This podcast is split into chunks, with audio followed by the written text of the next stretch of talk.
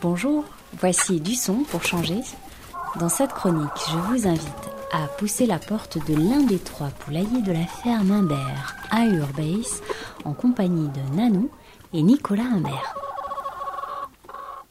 C'est quoi la différence entre un œuf de chez toi et un œuf euh, Les œufs, un œuf de chez nous et un œuf euh, de poule qui n'a pas vu le jour, euh, qui n'est pas au rayon du soleil, qui gratte pas la terre. Un bon test hein, pour les œufs, c'est de casser un œuf frais dans une assiette plate.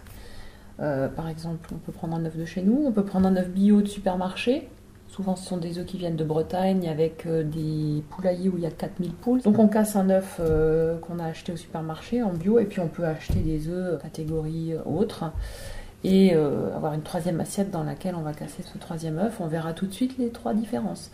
La seule chose qu'il faut, c'est avoir des œufs du même âge. Parce que plus l'œuf vieillit et plus le blanc devient un peu liquide. Un œuf qui est pondu dans la première semaine après la ponte, on peut très bien comparer. Et qu'est-ce que tu vois dans l'assiette? Alors tu vois le jaune, la couleur du jaune n'a pas d'importance. Et autour du jaune, du blanc bien resserré, compact, bien... Euh, Tiens au jaune quoi. Voilà.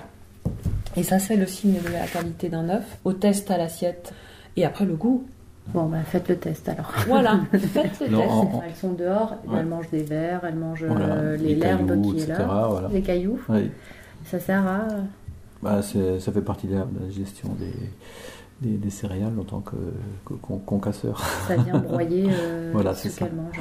Et côté alimentation Donc là, on fait confiance à notre fournisseur, qui est un moulin, qui s'approvisionne localement dans tout l'est de la France, qui concocte un, aliment euh, poule pondeuse bio, super équilibré, parce que la poule, euh, contrairement à ce qu'on croit, c'est un animal très fragile. Et là aussi, il y a toute une certification, des contrôles tout au long de la chaîne pour garantir la traçabilité. Les poules ont des nids avec de la paille.